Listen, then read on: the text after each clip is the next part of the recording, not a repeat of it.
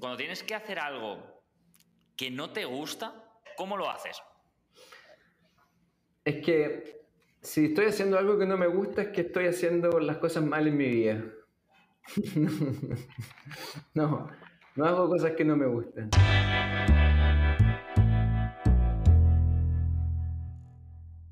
Hola, hola a todo el mundo. Hoy estamos aquí con David Ávila. Para quien no lo conozca, pues bien, David lo he traído al podcast porque es CEO de una empresa, inversor, aparte tiene una familia, eh, es piloto, se dedica a un montón de cosas y entre todas estas cosas, aparte, saca tiempo para subir vídeos a TikTok, para hacer deporte, para cuidarse, para un montón de cosas que ahora nos contará. Y al final, como digo siempre, todos tenemos 24 horas. Intento traer aquí personas que nos expliquen cómo consiguen exprimir esas 24 horas y conseguir todas estas cosas. Hola David, ¿qué tal? ¿Cómo estás? Bien, ¿y tú? ¿Cómo estás Alberto? Gracias por la invitación y encantado de estar contigo acá en esta conversación. Muchas gracias por, tu tiempo y gracias por venir, que sé que eres una persona ocupada y es un placer tenerte por aquí. Nada, simplemente para ponerte en contexto, como comentaba antes, suelo hacer eso, una serie de preguntas para conocerte un poco, saber cómo te organizas y en tu caso, profundizar en esta parte última, en la parte de la organización, porque sé que eres una persona súper organizada, que lo que has conseguido, pues quizás no es por casualidad, sino porque has conseguido organizarte súper bien y profundizaremos por aquí. Para empezar así un poco, para saber tus hábitos y tus rutinas, ¿a qué hora te sueles levantar? ¿Te levantas siempre a la misma hora? ¿Cómo lo haces? Eh, sí, me, despierto a la misma hora, a las seis y media de la mañana. Eh, no ocupo despertador, eh, siempre exactamente clavado, seis y media, un minuto más, un minuto menos. Eh, así que mi reloj biológico está bien seteado. E independiente en, la, hora que me acueste, pero en general mantengo un horario eh, lo más establecido también para irme a la cama. Así que seis y media me levanto, hago un par de cosas, me doy un par de vueltas y a las siete, a un cuarto para las siete ya estoy en movimiento eh, para activar todo. ¿Y hay algún día que te cuesta levantarte? Es decir, hay días de estos que dices, ostras, estoy cansado. Y si es en el caso afirmativo, ¿cómo consigues levantarte de la cama? ¿no? Hay veces pues, que nos despertamos sin sueño, pero hay otras veces que estamos cansados, pero necesitamos pensar en algo que nos dé esa motivación y levantarnos de la cama. ¿Tú en qué piensas? La verdad es que me encanta levantarme. Eh, una de las cosas que cuando abro los ojos es como viene de día y es muy poco el esfuerzo que tengo que hacer para salir de la cama o motivarme. Siempre, de hecho, me acuesto muy motivado pensando en el próximo día. Entonces preparo muy bien eh, el día anterior lo que viene, así que cuando abro los los ojos digo, ok, vamos con, con lo planificado en el día. Debo reconocer que antes no siempre fue así. Eh, creo que está muy ligado a que hace mm, años atrás tomé la decisión de emprender, eh, de salirme de mi, del mundo corporativo, que también eh, estuve trabajando por muchos años en compañía. Y creo que en ese momento sí tuve algunos momentos que despertaba no tan motivado. desde que estoy independiente, no tengo nada seguro, tengo muchos desafíos, pero hay algo que me acompaña que es la motivación todos los días desde que tomé esa decisión. Qué bueno, qué bueno. Y cuando te levantas, ¿tienes algún tipo de rutina por las mañanas que hagas siempre o no? Mira, sí, incorporé hace poco tiempo, como estoy en las redes sociales hace un año, eh, incorporé la rutina de contestar muchos mensajes en la mañana. De hecho, mis seguidores saben que a las seis y media les llega a mucho algunas respuestas. Eh, porque también eh, con eso me puedo desconectar de las redes sociales en el día porque pueden ser muy absorbentes. Entonces tomé la rutina de temprano contestar las, principales preguntas eh, y luego con eso me puedo desconectar y parto el resto de mi rutina. desayuno en familia siempre, que lo que más puedo. y tengo el hábito de, me encanta, en la ducha para mí es una terapia, con, con música siempre. Eh, de hecho, elijo bien la música que voy a escuchar. Y por lo menos en Chile, eh, porque sé que hay otros países que es casi prohibitivo las duchas largas, por ahora nosotros podemos tomar una un poquito más larga. Eh, para mí es súper relajante poder planificar con una buena música en la ducha. Es parte que mis hijos, mi familia, mi señora sabe que cuando yo me voy a la ducha la música fuerte y es un espacio muy entretenido para partir motivado el día. Qué bueno. Entonces, ¿podrías decir que esta em, rutina, esta, eh, a la hora que te vas a la ducha con música, también forma parte de, bueno, ¿qué piensas cuando estás en la ducha? Porque entiendo que es una parte de motivación para coger ganas para el día y pensarás ciertas cosas. No sé si estructuras tu día o, ya sabes lo que vas a hacer y piensas cómo hacerlo o qué es el, en qué piensas. En la ducha me gusta bajar los detalles. Eh, soy capaz de, eh, porque tengo el día planificado del día anterior y la semana, después vamos a hablar cómo planifico, pero en general mi semana es bien planificada eh, y el día anterior ya tengo bien calzado lo que voy a hacer, entonces no tengo sorpresa en la mañana, pero lo que hago en la ducha voy a repasar los detalles de cada hito que tengo ese día, las reuniones.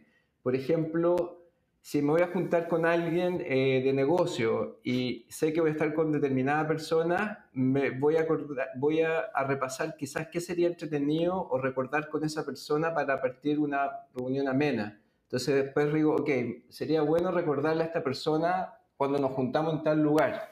Eh, ese tipo de detalles que hacen las diferencias en las relaciones personales son las que me gusta repasar eh, en la ducha, como que genera una inspiración. Entonces voy conectando después eso justamente en la reunión y no dejo tantas cosas improvisadas.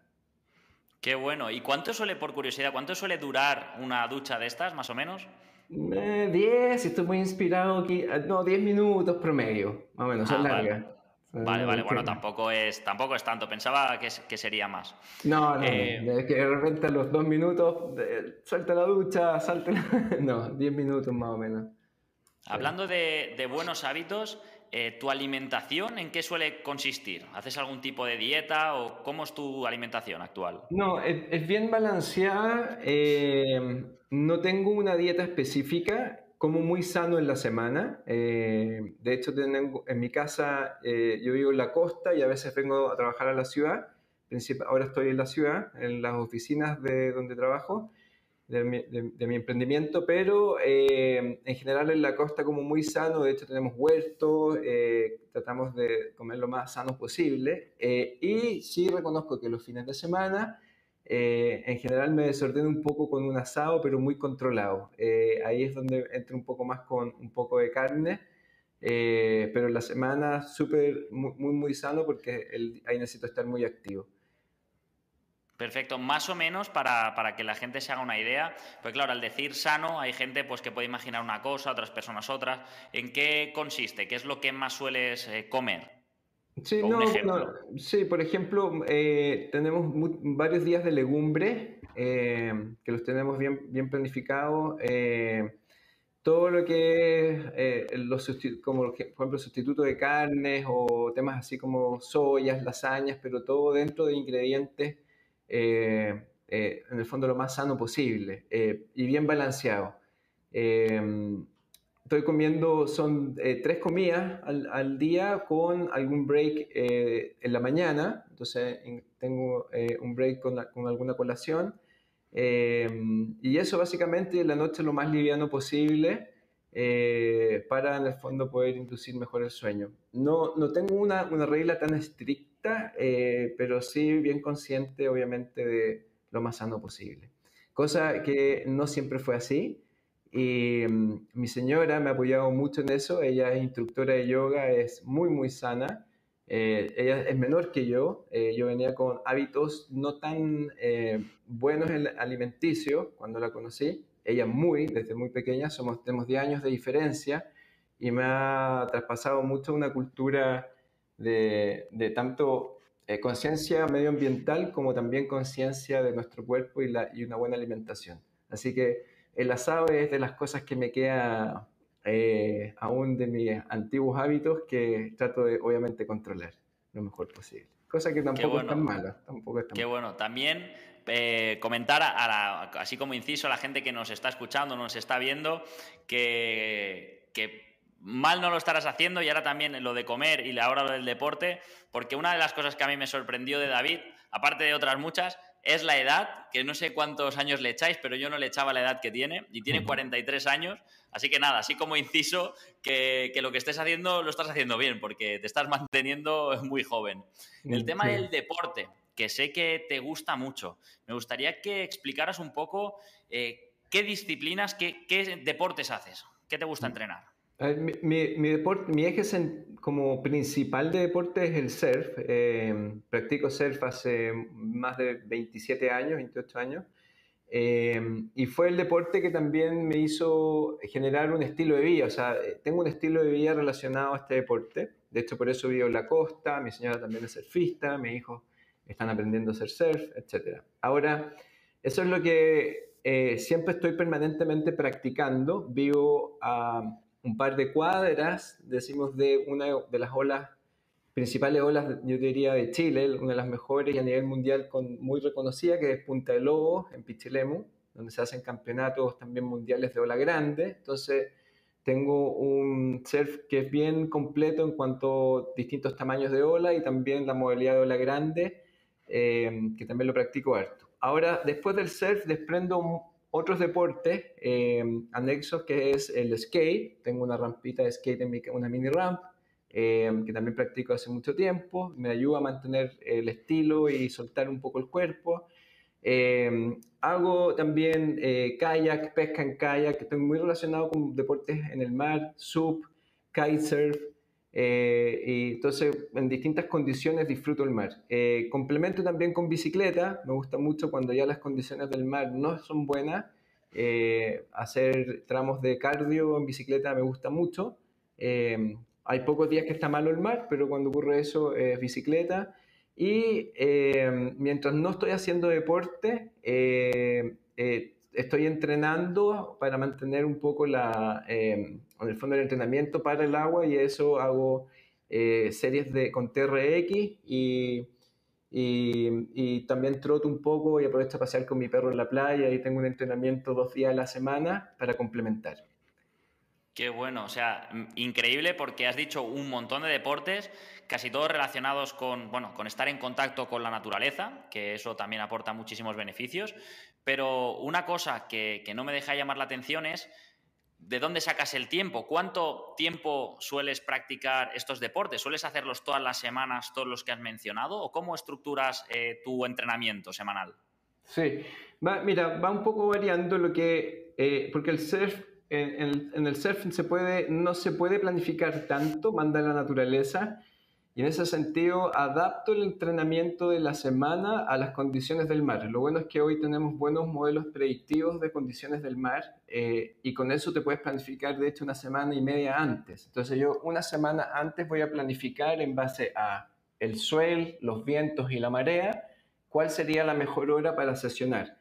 En general estoy sesionando tres veces a la semana, mínimo dos, ojalá tres, eh, eh, sesiones que, que, las tengo bien, eh, no son de largo, en el fondo son de una hora desde que ingreso al point hasta que termino de surfear la última, la última ola, pero te toma dos horas o una hora cuarenta entre la preparación, el calentamiento, elongación, entrar, eso es más o menos lo que me toma. Entonces, como es tan, ser el espacio de tiempo, lo que hago en la semana, bloqueo esos horarios eh, la semana anterior, con ese, gracias a, que tenemos esta tecnología que de predicción, que la verdad es que no falla.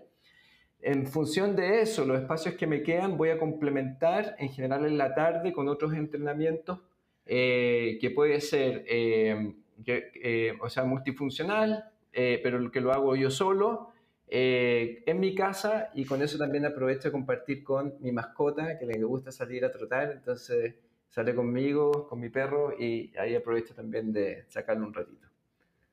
Qué bueno. Los entrenamientos estos que comentas que, haces por la tarde, ¿también los haces tres veces por semana, como el surf, o, lo haces más veces, menos? Eso lo tengo dos veces en la semana, eh, porque después viene el deporte invitado. O sea, en el fondo, ¿qué es lo que voy a tratar de hacer? Tres sesiones de surf, eh, dos sesiones de entrenamiento y algún, algún deporte invitado en la semana, uno o dos. Entonces, ahí puede venir una sesión de skate con amigos eh, el fin de semana, eh, o puede ser algún deporte como salir a pescar, eh, o sea que también es como una instancia en kayak, o complementar con una sesión de sub, lo que venga. Entonces, con dos, tres de surf, dos de entrenamiento, me queda espacio para uno más por ahí de deporte alternativo invitado.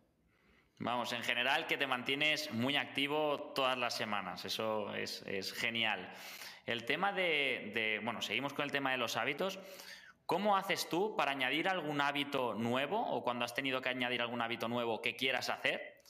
¿Cómo lo haces eh, para añadirlo?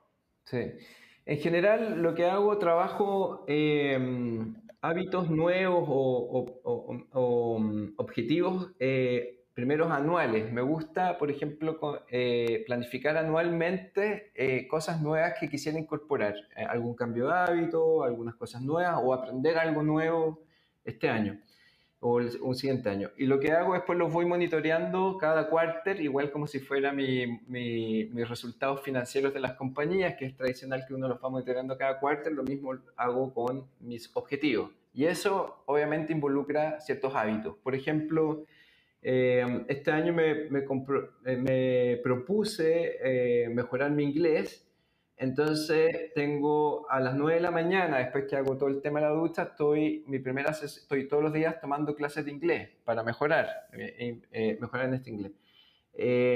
y esa forma, obviamente después voy monitoreando si, si mejoré realmente y veo si voy a tomar más clases, más sesiones o haré otra cosa para seguir mejorando. Eso es como, por ejemplo, un, un, ejemplo claro de cómo incorporar un hábito de estudio eh, en base a un objetivo que me planteé este año.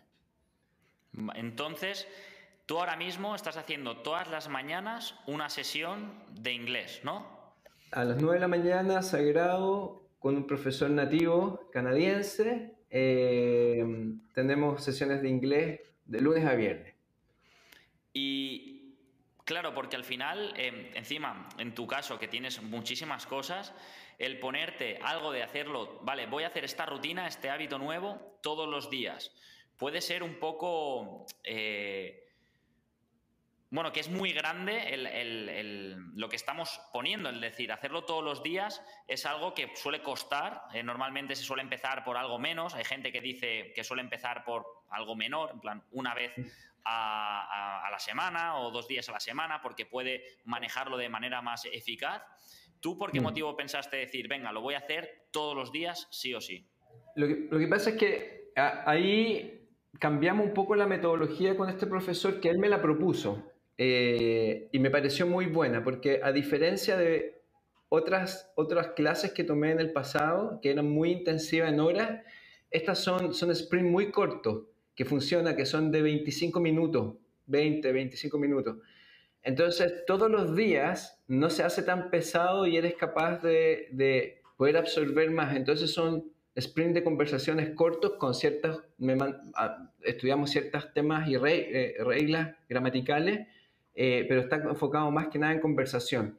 Entonces termina siendo muy grato. Eh, es, una, una, metodología distinta planteada por, por, este profesor que la verdad es que me pareció muy buena y funciona distribuir tanto, esas horas que de repente uno lo hacía en dos días a la semana, distribuirlo en cinco días se hace mucho más liviano y yo ya llevo bastante, un tiempo ya con él y la verdad es que me ha funcionado muy, muy, muy bien. Entonces eso fue un cambio de metodología que hicimos con él y que la verdad es que funcionó bastante bien.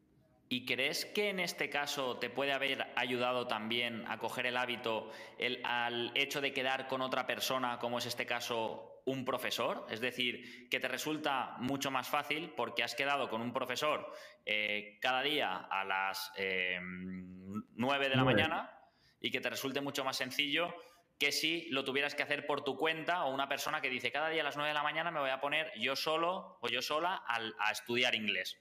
¿Crees que puede ayudarte mucho más ese tener un partner en este caso?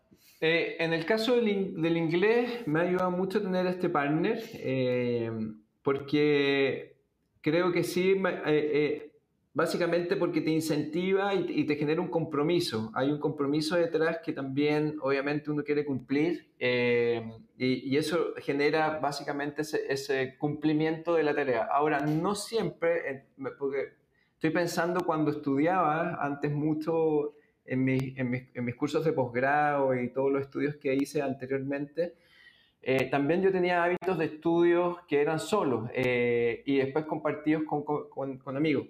Entonces, todo depende de qué cosas estés estudiando, eh, puede funcionar una metodología u otra. O sea, en el fondo creo que en el caso del inglés funciona mucho con ese compromiso y ese incentivo, para mí, eh, pero estudios que son más profundos de mi especialización, de ingeniería o tecnología, me funciona mucho más profundizar muchas veces en, eh, solo el estudio para después quizás compartirlos con otras con, otra, con otros grupos de estudios, por ejemplo. Eso me funcionaba mucho en el pasado en la universidad. Eh, investigar, tener ese espacio de tranquilidad solo, eh, aislado de repente, me gustaba mucho encontrar ese espacio de tranquilidad para profundizar y luego compartir. Pero en este caso, en el inglés, eh, me funciona mucho más este incentivo del compromiso con alguien. Perfecto, es que me ha gustado mucho esto verlo y lo que has dicho, lo del compromiso con otra persona, porque yo siempre recomiendo, claro, en mi nicho hay personas que me dicen, ostras, es que me propongo entrenar eh, y no lo consigo, me propongo hacer deporte o me propongo hacer ciertas cosas y no las consigo, voy dos días, tres días, una semana y luego fallo. Entonces, en muchos casos, tener un partner, tener alguien con quien quedas, aumenta ese compromiso porque no estás tú solo, sino que has quedado con alguien. Y ese alguien puede ser o un amigo que has quedado a las 7 de la mañana para ir a dar un paseo, para ir a correr o para hacer cualquier deporte, o incluso un entrenador que quedas con el entrenador y sabes que te está esperando esa persona. Entonces, tu compromiso aumenta. Y en este caso eh, está muy bien porque, porque se puede aplicar también a las clases de inglés que estás haciendo. Y de hecho, por, eso, por eso yo te mencioné al principio, mm, salgo a trotar con mi, con mi mascota, mi perro, eh, Astro. O sea, el compromiso de ver a mi perro, que es que cuando yo le muestro la correa y verle su, su expresión de felicidad, eh, o sea, ya él generó un compromiso, yo tengo un compromiso con él de llevarlo lo menos dos días a la semana a correr a la playa conmigo. Entonces también con él generé ese, hábito porque en el fondo tengo un compromiso con él de cómo no lo voy a sacar a pasear. O sea, tiene un espacio grande, pero su mejor momento de la semana es cuando salimos a correr juntos, claramente. Entonces lo espera. Sí, efectivamente comprometerse con alguien y no una persona o tu mascota en hacer una actividad ayuda. Pues qué bueno esto, porque claro, yo al no tener perro, pues no, no había caído, pero a mucha gente también le puede ser útil el tener un perro.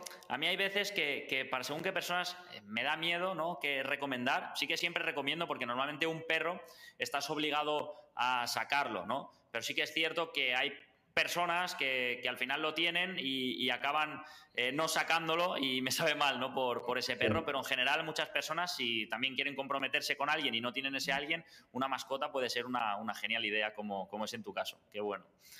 Eh, eh, al revés de lo que estábamos hablando antes, de cómo haces para añadir hábitos a, tu rutina, ¿cómo haces para quitar hábitos eh, de tu rutina, hábitos que hayas tenido anteriormente poco saludable? ¿Cómo haces para olvidarte de ellos y no volverlos a, hacer? No, en general soy muy consciente de los hábitos malos y, no tengo mucho que negociar con los malos hábitos, los elimino rápido. Creo que, no sé, puede ser que eh, antes me podría haber costado un poco más, pero eh, creo que ya hay poco tiempo para tener hábitos que no te aportan a tu día a día. O sea, con tan poco tiempo, te doy un ejemplo. algo que hace mucho tiempo, no sé cómo le llaman ustedes, cuando uno en una fiesta toma un poco más de la cuenta y al otro día estás con resaca, la caña, acá en Chile le decimos la caña. Yo ya no tengo, no, yo no tengo espacio para la resaca.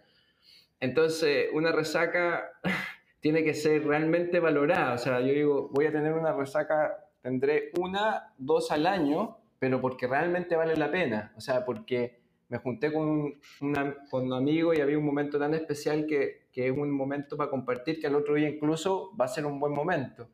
Pero una resaca, porque sí, no, no hay espacio. Entonces, en ese ejemplo, no transo y puedo estar muy consciente la noche, en el momento que uno está como muy eh, prendido y de repente la cosa se ve interesante, soy capaz de, mm, stop, eh, puedo seguir compartiendo, pero parto con mi vaso de agua y compensando para el otro día estar funcionando. Entonces, pero eso me lo ha dado el tiempo. La verdad es que 43 años ya uno, antes no era más joven, mm, eh, las resacas uno las aguantaba más, pero ese tipo de hábitos los puedo eliminar rápido. Me, ha encantado, la verdad, esto que, has dicho de, de, ostras, que consigues anticipar al día siguiente la sensación que sabes que obviamente no vas a estar al 100%, no vas a poder rendir y claro, priorizas tu tiempo y el hecho de estar bebiendo no es simplemente ese tiempo que se pierde en ese momento, sino que también a posteriori hay un precio a pagar con tiempo en este caso que estás pues eh, o indispuesto o, durmiendo o, que te encuentras mal.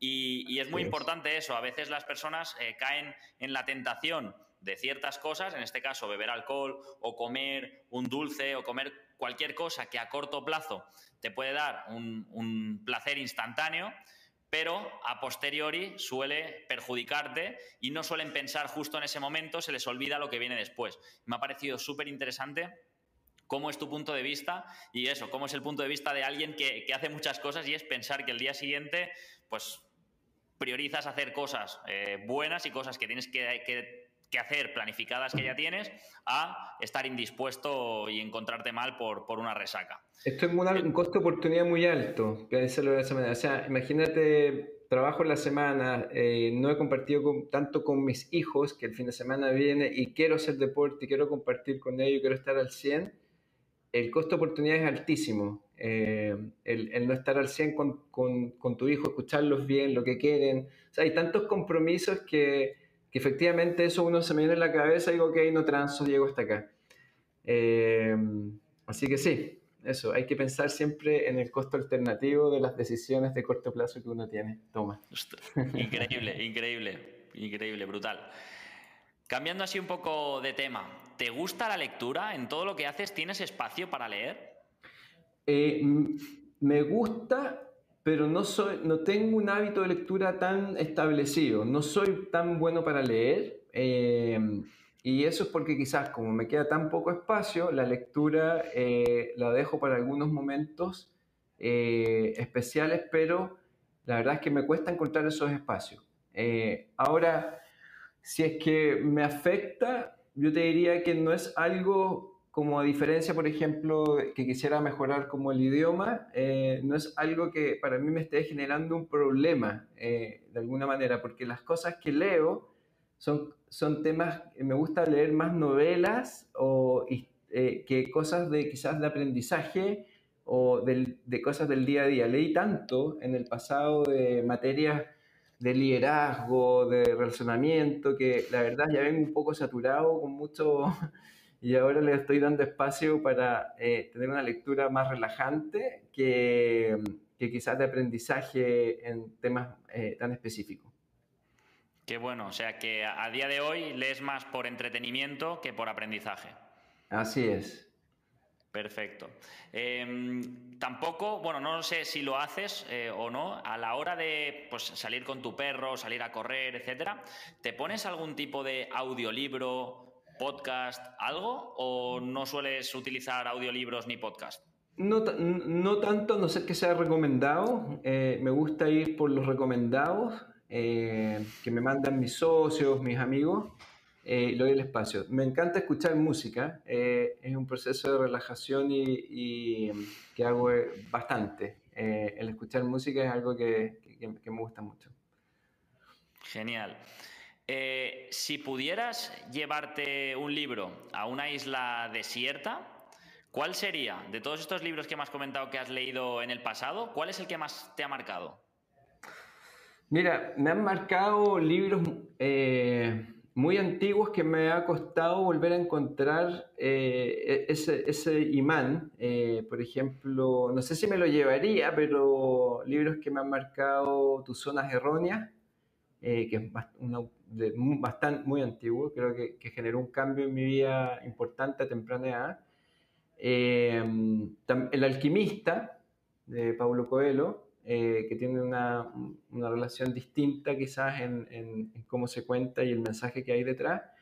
Eh, pero si tuviera que elegir, me llegaría, no sé, algo como para entretenerme en una isla y estar mucho tiempo y lo leería varias veces, algo como The Game of Thrones, para leerlo varias veces y no aburrirme, como entretenerme y que mi mente viaje un poco quizás.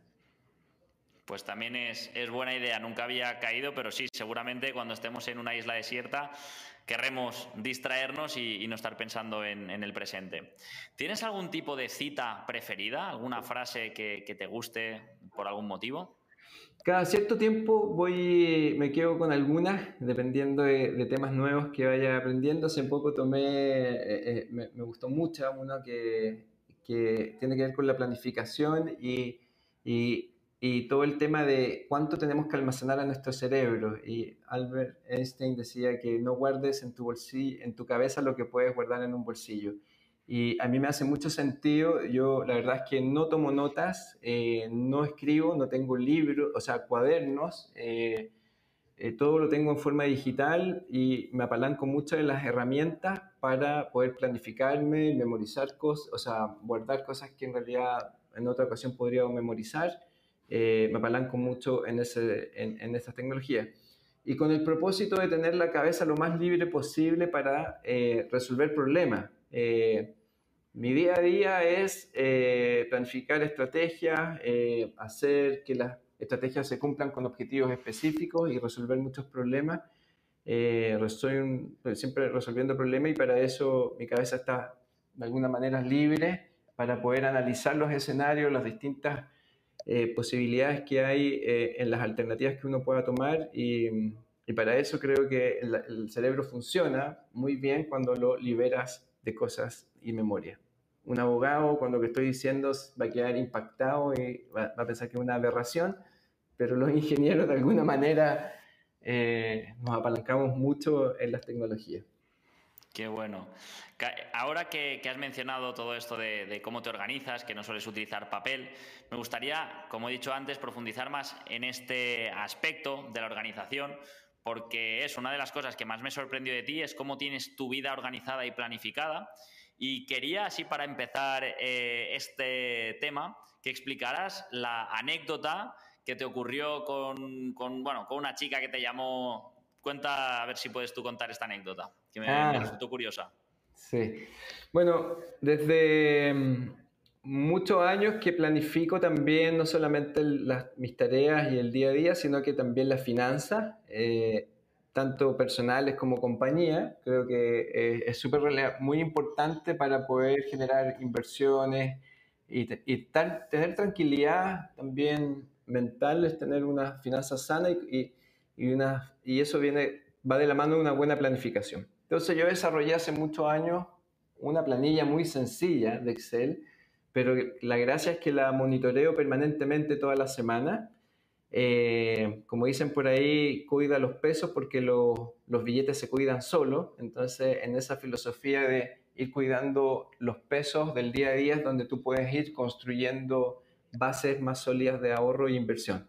Eh, en ese sentido, hace muchos años que llevo esa planilla y la tengo proyectada hasta los 85 años, en escenarios conservadores, obviamente. Y una vez me llamó una, una asesora de seguros que te venden seguros proyectados hacia el futuro y tu jubilación. Eh, acá se llaman APB, ahorros previsionales voluntarios, y su estrategia comercial, que yo creo que le funcionó muchas veces, era preguntarle a las personas si sabía con cuánta plata iba a disponer a los, 80, a los 65 años, cosa que yo creo que muy poca gente lo sabe, pero yo tengo mi planilla y lo sabía. Entonces mi respuesta fue, sí, claro, lo tengo y tenía la planilla justo abierta cuando me llama y le di el número exacto porque la estaba mirando. Le dije, mira, va a ser tanto, tanto, tanto, tanto, tanto, con tantos pesos. Y se quedó un poco en silencio y luego me dijo, eres un estúpido, y me cortó el teléfono. Y claro, dije, ¿por qué me cortó? Se le estaba dando la cifra. Y pensó que era una broma que le estaba haciendo como para no seguir con la relación comercial, pero la verdad es que se perdió el cliente porque después contraté un ahorro previsional voluntario con otra persona, porque también quería hacerlo, quería tomarlo, pero no me creyó que tenía ese nivel de, de, planificación. Ostras, pues si ahora esa, esa, chica está escuchando esto, se tiene que... que, Para la próxima... La próxima que se lo crea. Sí, somos varios que planificamos.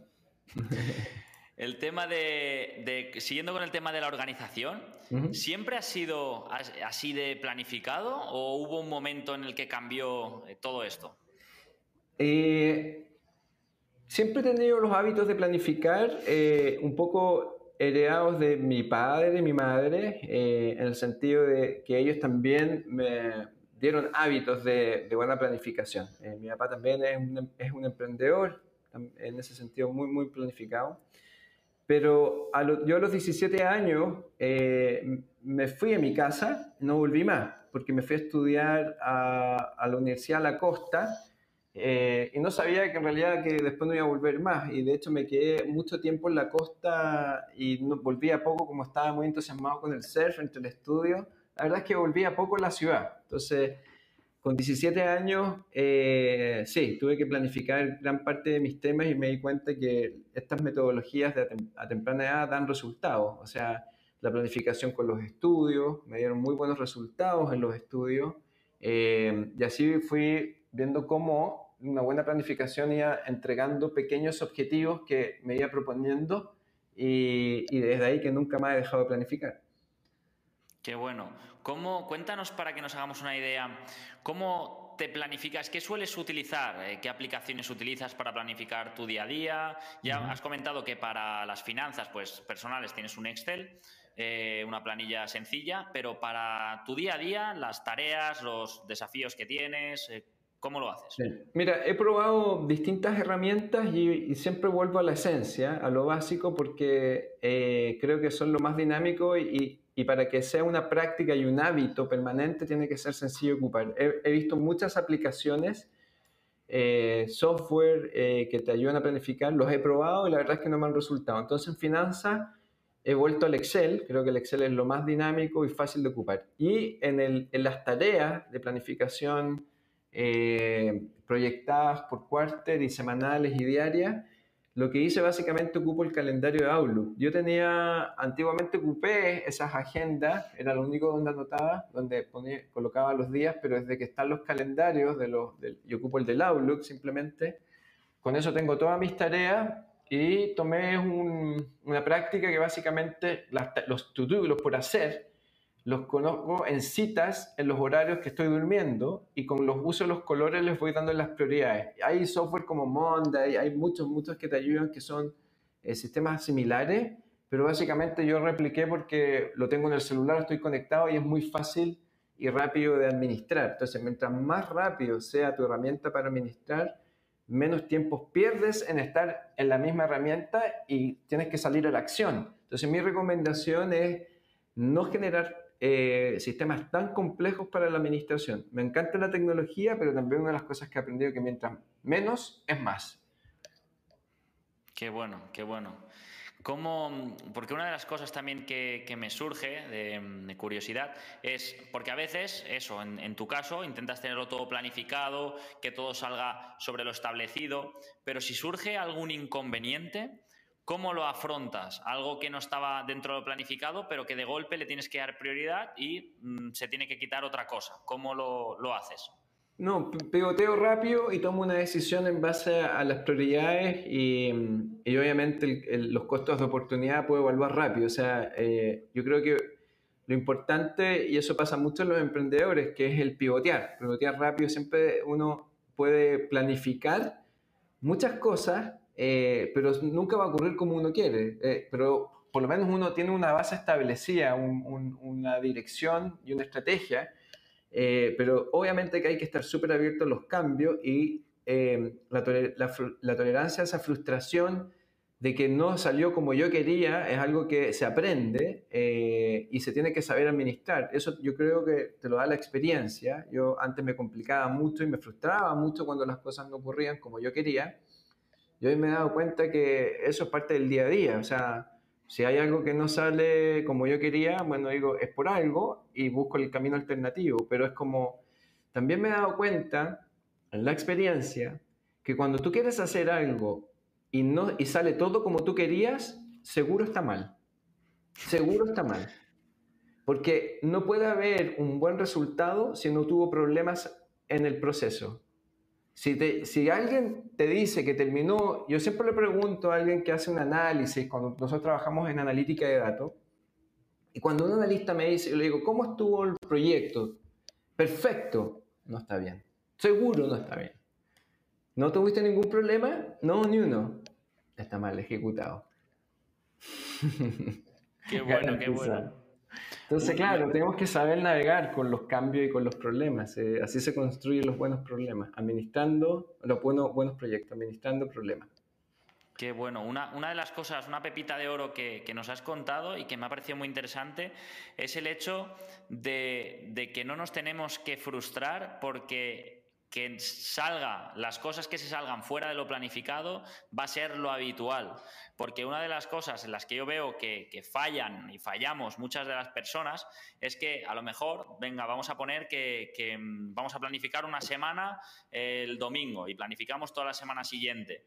Mm, a esta hora hago esto, todo, todo planificado. Pero luego no se cumple el plan. Entonces, normalmente viene aquí la frustración de, joder, yo quería hacer esto, no he sido capaz, eh, y te, desmotivas y a la semana siguiente pues no te lo planificas porque ¿para qué me lo voy a planificar si luego eh, no, me no lo voy a hacer o no me va a salir? Entonces, ¿qué, le dirías a estas personas que, eso, que, porque muchas personas me, preguntan cuando, bueno, cuando dije que te iba a entrevistar, que cómo consigues cumplir el plan o al menos eh, porque una de las cosas que creo que será es quizás conociéndote también y saber tus tiempos, qué es lo, cómo, y cómo tú eh, respondes ante, ante lo planificado, ¿no? Pero mm. hay personas que me preguntaban eso, cómo cumplir el plan, porque les costaba mucho, se planificaban y luego nunca lo cumplían.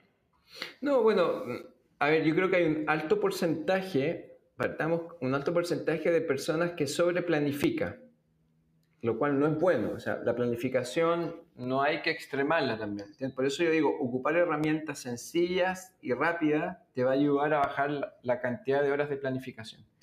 La, uno puede planificar cosas generales. Eh, el resultado eh, es, algo que se tiene que esperar y, seguir buscando. Eh, por lo tanto, hay que también colocar escenario y ser conservadores en las expectativas para ir ganándolo. O sea, la frustración tiene que ver cuando no logras la expectativa que te colocaste. Muchas veces he visto personas que se sobreplanifican y por lo tanto suben su expectativa, sus resultados y también los tiran muy corto plazo. Aquí hay que hacerlo totalmente al revés, hay que ganarle a la planificación. ¿Cómo le gano? Voy a tirar escenarios más conservadores, o sea, voy a bajar mi expectativa con lo cual creo que es mínima, o sea, voy a buscar las expectativas, los resultados que logre llegar, que me lleguen al objetivo, pero no me quiero comer todo, todo de, de, de, de, primera, ¿te fijas? Y lo otro, en el darle más espacio, lo que no quiere decir que hay que tener cuidado con no irse al otro extremo, que hacer proyectos no, poco ambiciosos, y ahí te fuiste al otro extremo. Entonces es un equilibrio, como todo en la vida. Te, eh, ¿Dónde se frustra? cuando nos frustramos cuando tenemos expectativas muy altas en el corto plazo, cosas que son muy difíciles que se logren. Por lo tanto, el incentivo a ir ganándole a tu, a tu planificación y tu objetivo eh, es muy rico cuando, esa sensación y te permite avanzar a la siguiente etapa. Porque cuando tú haces check, dices, lo logré, cerré este hito, logramos terminar este proyecto, un poco más, un poco menos, con dificultades, pero lo cerré, logras en tu cabeza avanzar al, siguiente. Y esa experiencia te va a dar, cuando no te resulten lo que tú tienes planificado, ya sabes que es cosa de seguir intentando, nada más. Eh, cuando tú confías en tus habilidades, yo siempre le digo a mi equipo, cuando hay proyectos que no salen, no nos sale un proyecto, frustra y el equipo se frustra. Entonces yo le digo, pero ¿se han pensado que si no lo hicimos nosotros, nadie más lo, igual lo iba a poder hacer? O sea, somos los únicos que podemos hacerlo. Por lo tanto, la frustración tiene que ver con que encontremos la solución. Eh, ese es como creerse el cuento. Decir, bueno, si nosotros que estamos acá en un proyecto no lo logramos sacar, ¿quién más lo va a sacar? Pongámonos a hacer de nuevo el proyecto.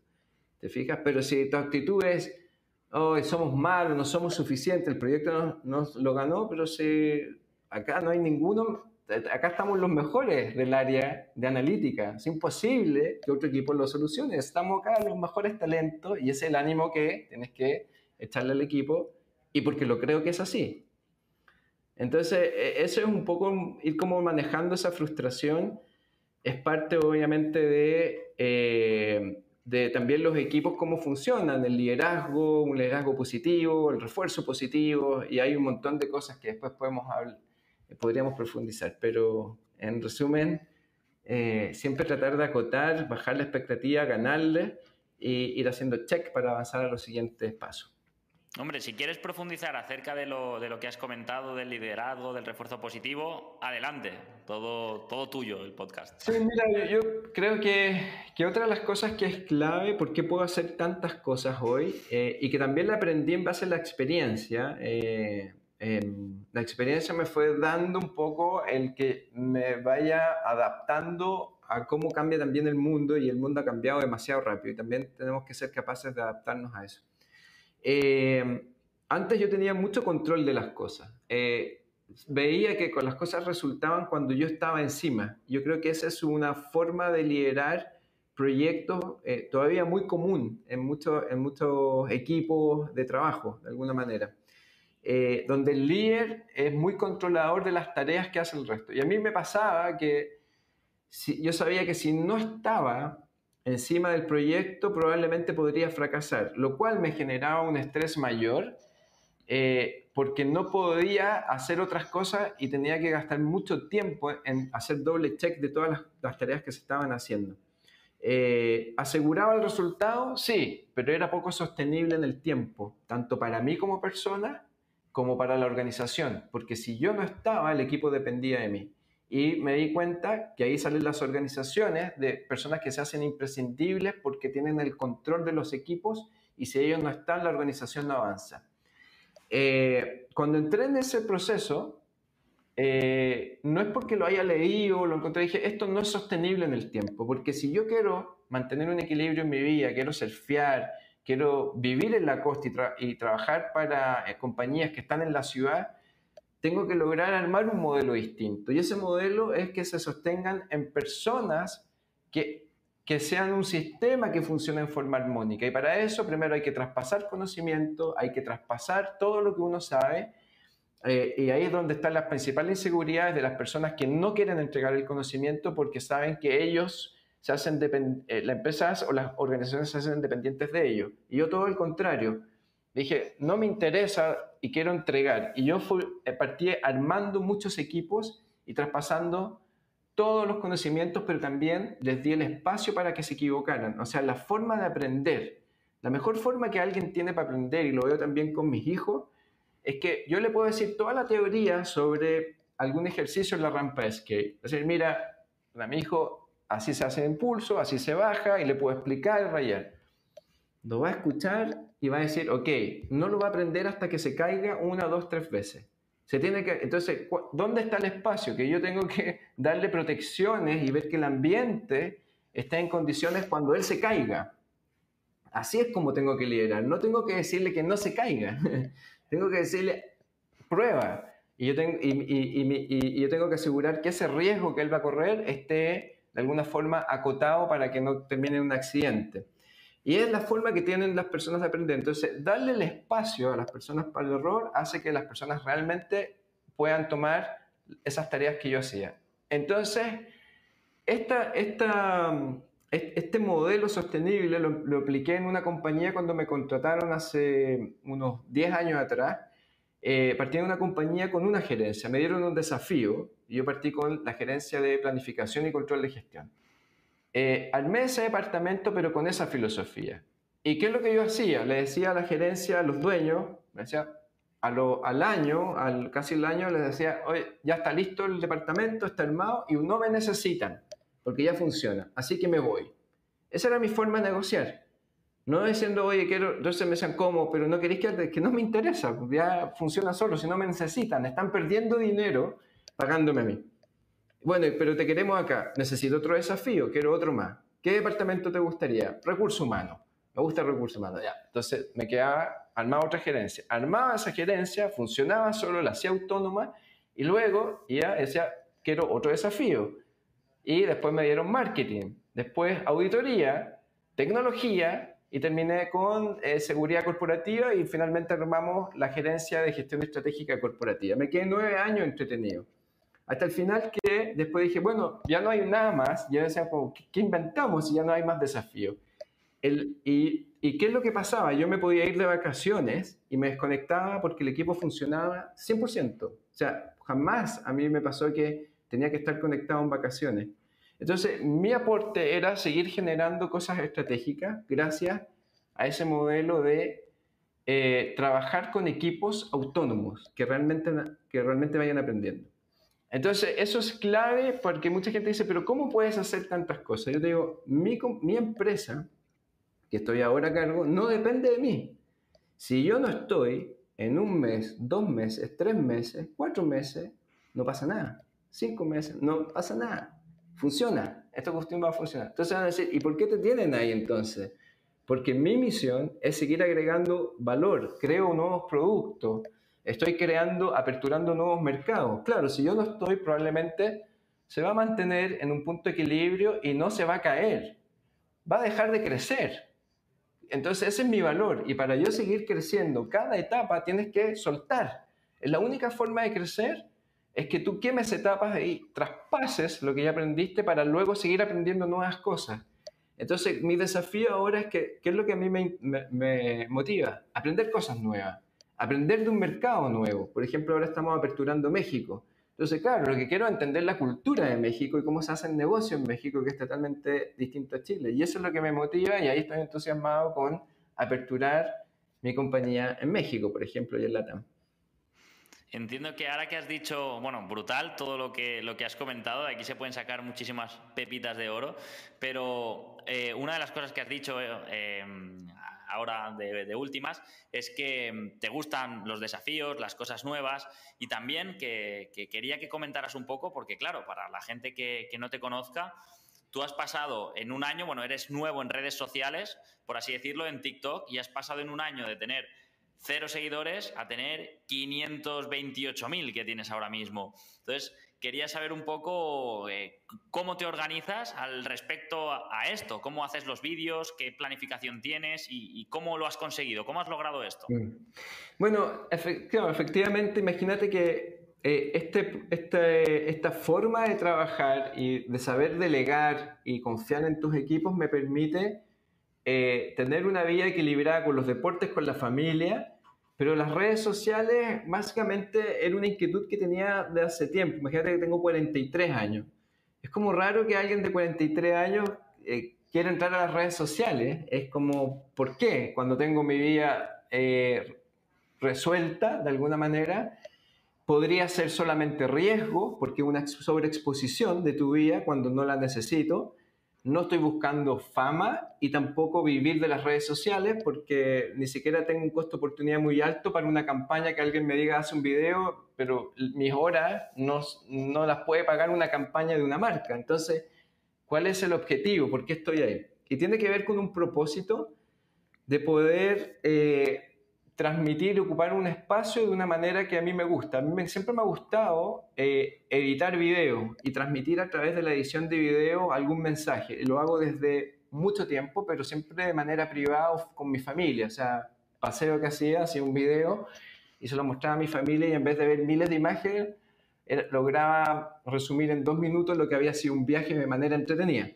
Entonces, eh, ese lado como más creativo mío, que de alguna manera no estaba tan desarrollado en mi mundo, tanto ni en los deportes ni, ni, mi trabajo, eh, encontré el espacio para hacerlo, eh, pero también con un propósito de poder transmitir conocimientos a las personas que no tienen acceso o que no lo van a tener. Y creo que eh, me habían ofrecido, antes de tomar esta decisión, por ejemplo, hacer clases en universidad. Yo fui también he hecho clases y ayudantía en el pasado, pero dije, es más de lo mismo, es decir, llegar al mismo grupo de personas que lograron acceder a la universidad, transmitirle el conocimiento que quizás no lo van a valorar tanto, pero mis conocimientos, aperturando una red transversal, abierta, que le llegue a, a todo el mundo, desde la persona que está desde la construcción, el que está cargando combustible, que tú le puedas, ellos sí van a valorar toda esta experiencia. dije, acá es donde podemos cambiar el mundo. Aquí se cambia el mundo porque tenemos que, los que tuvimos de alguna forma eh, el privilegio de tener los conocimientos que tenemos, ¿cómo no poder transmitirlo? Y ahí dije, las, las redes sociales pueden ser, que tienen muchos temas malos, pueden ser ocupados de la manera correcta, dije voy a ocuparlos del lado correcto, es decir, transmitir mensajes positivos, conocimiento de forma lúdica y entretenida con estos ingredientes que tengo a través de elegí TikTok porque es lo más transversal que hay. O sea, si uno quiere realmente abrir tu contenido y comunicar algo, TikTok es el lugar donde vas a llegar a todo el mundo independiente su estado social. Y eso es lo que yo quería.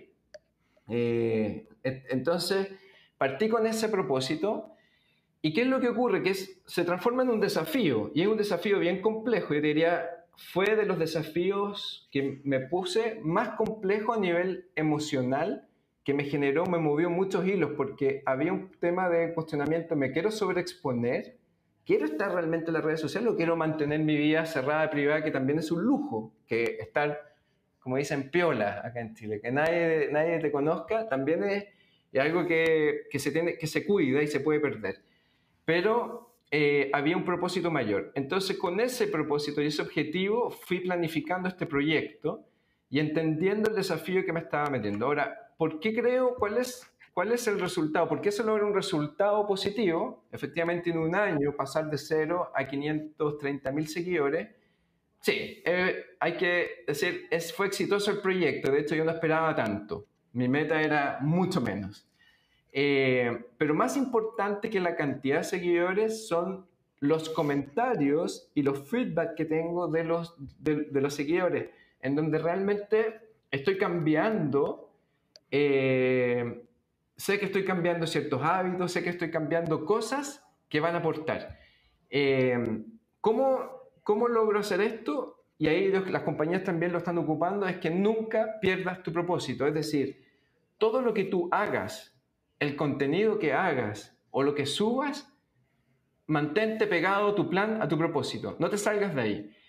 La tentación es muy fácil. Yo podría llegar a 500.000 seguidores de forma muy rápida, generando contenido que no agregue valor. Pasa mucho. O sea, seamos como bien abiertos. O sea, yo es imposible que yo le gane a una mujer bailando con poca ropa. No es posible. O sea, es como obvio que ellas suben, van a subir bastante más, pero la pregunta es, no es eso, eso no es mi objetivo. O sea, yo también podría decir, ok, voy a mostrar Em, cosas de lujo. El avión, por ejemplo. O el avión, por ejemplo. Ahora, fíjate que el avión es un. Por eso el juego es súper delicado, porque si yo muestro el avión sin contexto, porque creo que no lo dijimos acá, soy piloto, eh, también soy piloto privado de avión y, y sí, y también piloteo es parte de mis pasiones. Si yo quisiera contar como, mira, este es un avión y me lo compré y gracias a mi esfuerzo y tengo este avión y, esto es lo que yo soy y síganme, sigan trabajando porque si quieren comprarse este avión, esposa, cosa trabajar, pónganle nomás. Más de lo, y probablemente tendría muchos seguidores, ¿te fijáis? Como diciendo, ofreciendo algo que no es así. Si tú muestras como consecuencia secundaria que piloteo un avión y muestras algo como enseñas algo práctico y das un contexto del avión, es distinto. Entonces, claro, yo tuve que aprender a, decir, ¿cómo voy a poder navegar sin salirme de lo que yo quería comunicar? Es que el propósito en cada contenido nunca lo perdí. Entonces, si voy a mostrar el avión, va a ser en un contexto que explique y enseñe algo, eh, una curiosidad del avión. O, por ejemplo, una vez dije cómo se aterriza un avión. ¿Quién no quiere saber cómo se aterriza un avión? Me enseñé en un minuto cómo aterrizar un avión. Entonces, eh, esa es la forma de ir cuidando de alguna manera un contenido que sea sostenible en el tiempo y que no sea de corto plazo. Eh, y eso ahora me da espacio para seguir haciendo más contenido relacionado a, obviamente, eh, lo que yo quiero el propósito. Por ejemplo, marcas que se acercaron para ofrecerme campaña, muchas. Dijeron, David, te queremos pagar y la tentación es alta. Dice, ok, voy a aceptar, imagínate, me quieren pagar, eh, pero no va con mi contenido. O sea, se distorsiona el mensaje que quiero dar. No tiene sentido. No, este, eh, me apego a mi plan. No me puedo salir del plan porque mi propósito es distinto. Mi propósito no era monetizar la cuenta. Nunca fue decir, quiero mi propósito no era como voy a vivir las redes sociales. No fue eso. Quiero, mi propósito es, quiero mandar un mensaje de motivación, quiero cambiar, ayudar a la sociedad. Ahora, te cuento que eh, hay, eh, finalmente uno tiene que ser siempre bien abierto. Hace poco, y te lo cuento y te lo adelanto, una marca que tiene, hace mucho fit con mi estilo de vida, gran, que una marca grande, eh, se contactaron, pero con otra propuesta, que, que dijeron, yo, sabemos que tú no, no aceptas campañas, pero te queremos ofrecer algo de largo plazo y sostener más, que está como en línea con, con, lo mío, que es ser embajador de una marca que tiene valores similares a mí. Entonces, ok, ahí eso es distinto, porque finalmente estoy generando un, un, proyecto con ellos que me van a ayudar a seguir desarrollando contenido. Eh, y, y, está en línea con mi propósito, me van a ayudar a seguir impulsando mi propósito. Y ahí tiene, es, más orgánico. Entonces, claro, ahí estoy en, en, ese tipo de cosas. Pero no lo tenía planificado, llegó. Llegó como consecuencia y resultado de hacer las cosas en base a lo que tú tienes planificado y no salirte de esa ruta. Es muy, la tentación es muy fuerte salirse de la ruta, a decir, ok, quiero más seguidores, voy a subir una, una tontera, que sé que va a generar muchos, muchos seguidores, pero la pregunta es, tengo muchos videos que sé que se podrían hacer virales, muchos, de situaciones muy extrañas, muy raras. Pero la pregunta es, ¿qué, qué quería comunicar con eso? No, nada, eliminado. O sea, guardado, no lo voy a subir. Más lento, más seguro. Qué bueno. Una de las cosas que, que has comentado es que, bueno, intentar tener eh, un propósito y ceñirnos a él y no dejarnos tambalear por cosas externas, cortoplacistas, que nos puedan pues, dar un beneficio a corto plazo.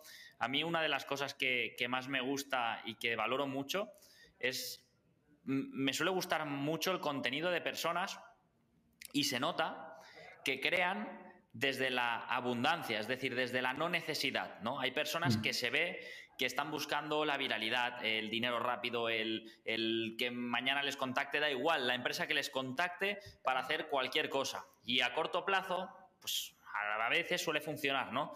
Pero ya se ve a esas personas, ¿no? En cambio, sigo, hay poca gente, pero sigo a poca gente y entre ellas tú, que ves el fondo que tiene y dices, ostras, esta persona no me quiere vender nada, esta persona no, no, no le veo un interés más allá a lo que está ofreciendo, que es, muy bien, yo, ya, y, se sabe, tengo la vida solucionada por aquí, pero hago esto pues como otro proyecto personal o para acercarme a la gente o para explicar algo, y suelen ser mensajes más, bueno, con muy profundos, muy buenos y, y, con mucho conocimiento, ¿no? Porque al final gente que ya tiene solucionada su vida puede aportarte mucho y escuchar a esas personas creo que, es muy bueno y, es lo correcto. Entonces, en, tu caso, no, brutal todo lo que has comentado.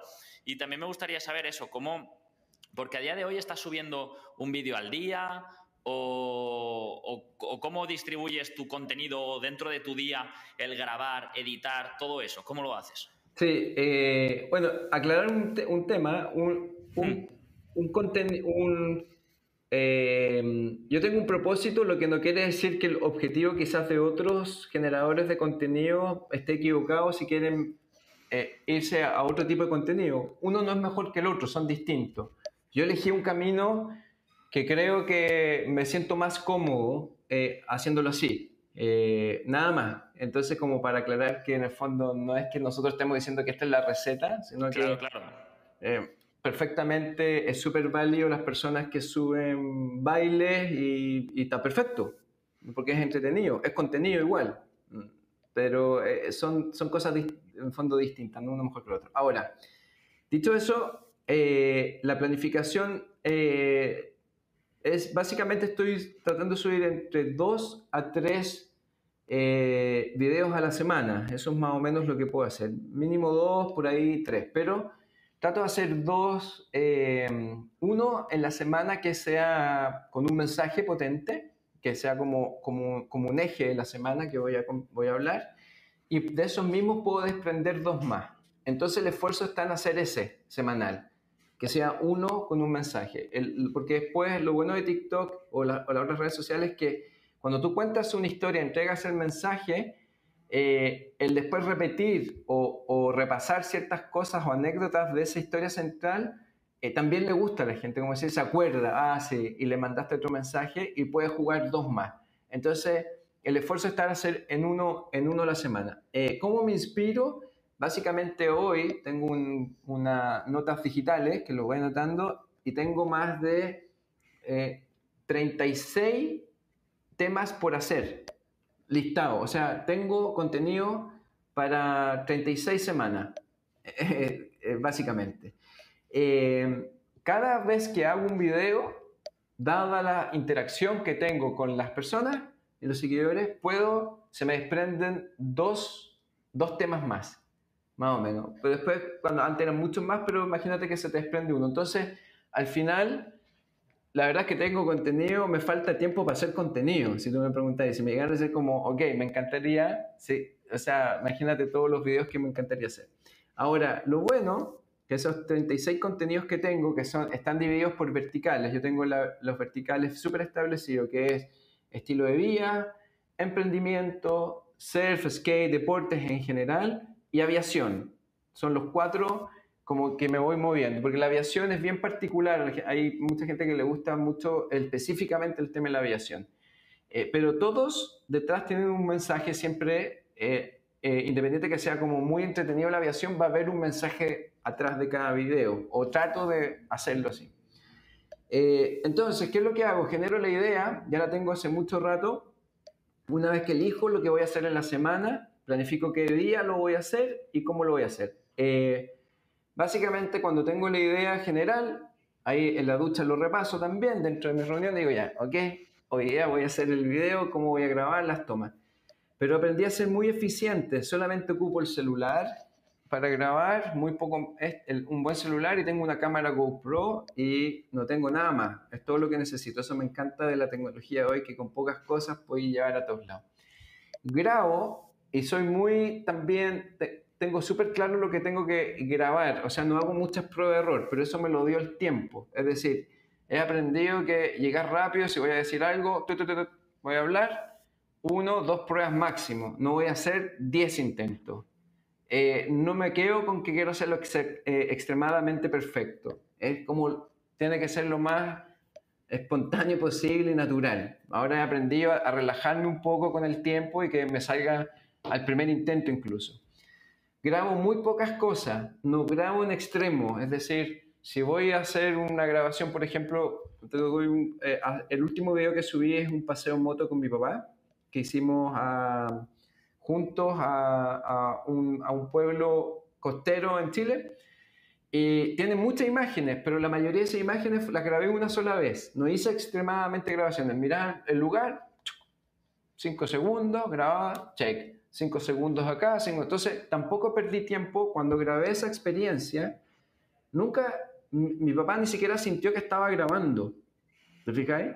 Porque estuve conectado con él en el viaje. Entonces, cuando de veo un momento, sí grabo restaurante un poco, pero no me quedé como grabemos, grabemos, grabemos, grabemos, grabemos, grabemos. Entonces eso ayuda a que después con ese material que está súper comprimido, es muy fácil editar. Cuando tú te llenas de las personas que están partiendo, hay mucha gente que graba, graba, graba, y, y tanto material que no disfrutó el momento y después tiene un tremendo trabajo por realizar para poder editar. Entonces yo aprendí a menos es más que sea calidad preciso y fíjate que ese video lo edité, eh, hice el paseo ese día con mi papá, nunca él se enteró como que estaba haciendo el TikTok, le dije que dijera un par de cosas, eh, al otro día eh, fuimos a hacer un montón de cosas y en un momento que estaban todos descansando en mi casa me inspiré, llegó el mensaje, dije, ¿qué quiero decir con lo que viví con mi papá? O sea, cada vez que hago algo no tengo programado lo que voy a decir, luego que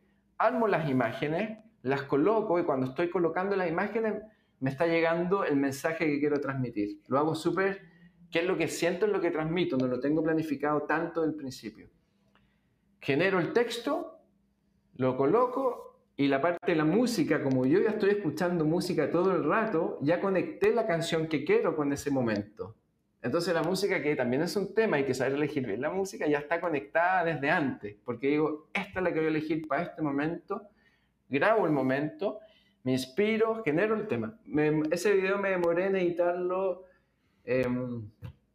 15 minutos, 20 minutos. O sea, entre la edición, el tema, estaban todos descansando, 20 minutos solo, me fui al local, y ni siquiera le dije a mi papá que lo iba a subir, no se lo mostré, lo subí. Estábamos comiendo, le dije, papá, mira el video que subí. Dice, pero ¿en qué momento lo hiciste? O sea, ni siquiera se dio cuenta. Bueno, ese video a la fecha tiene 500 mil, como casi 560 mil visitas y va en 90 mil likes y sigue subiendo.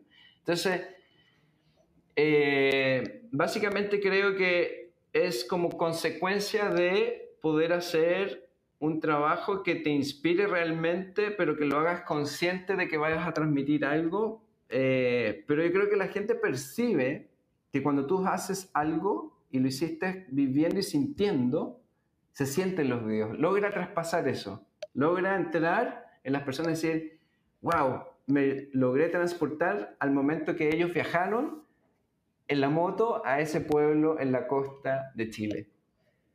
Y eso, se, eso se siente originalmente.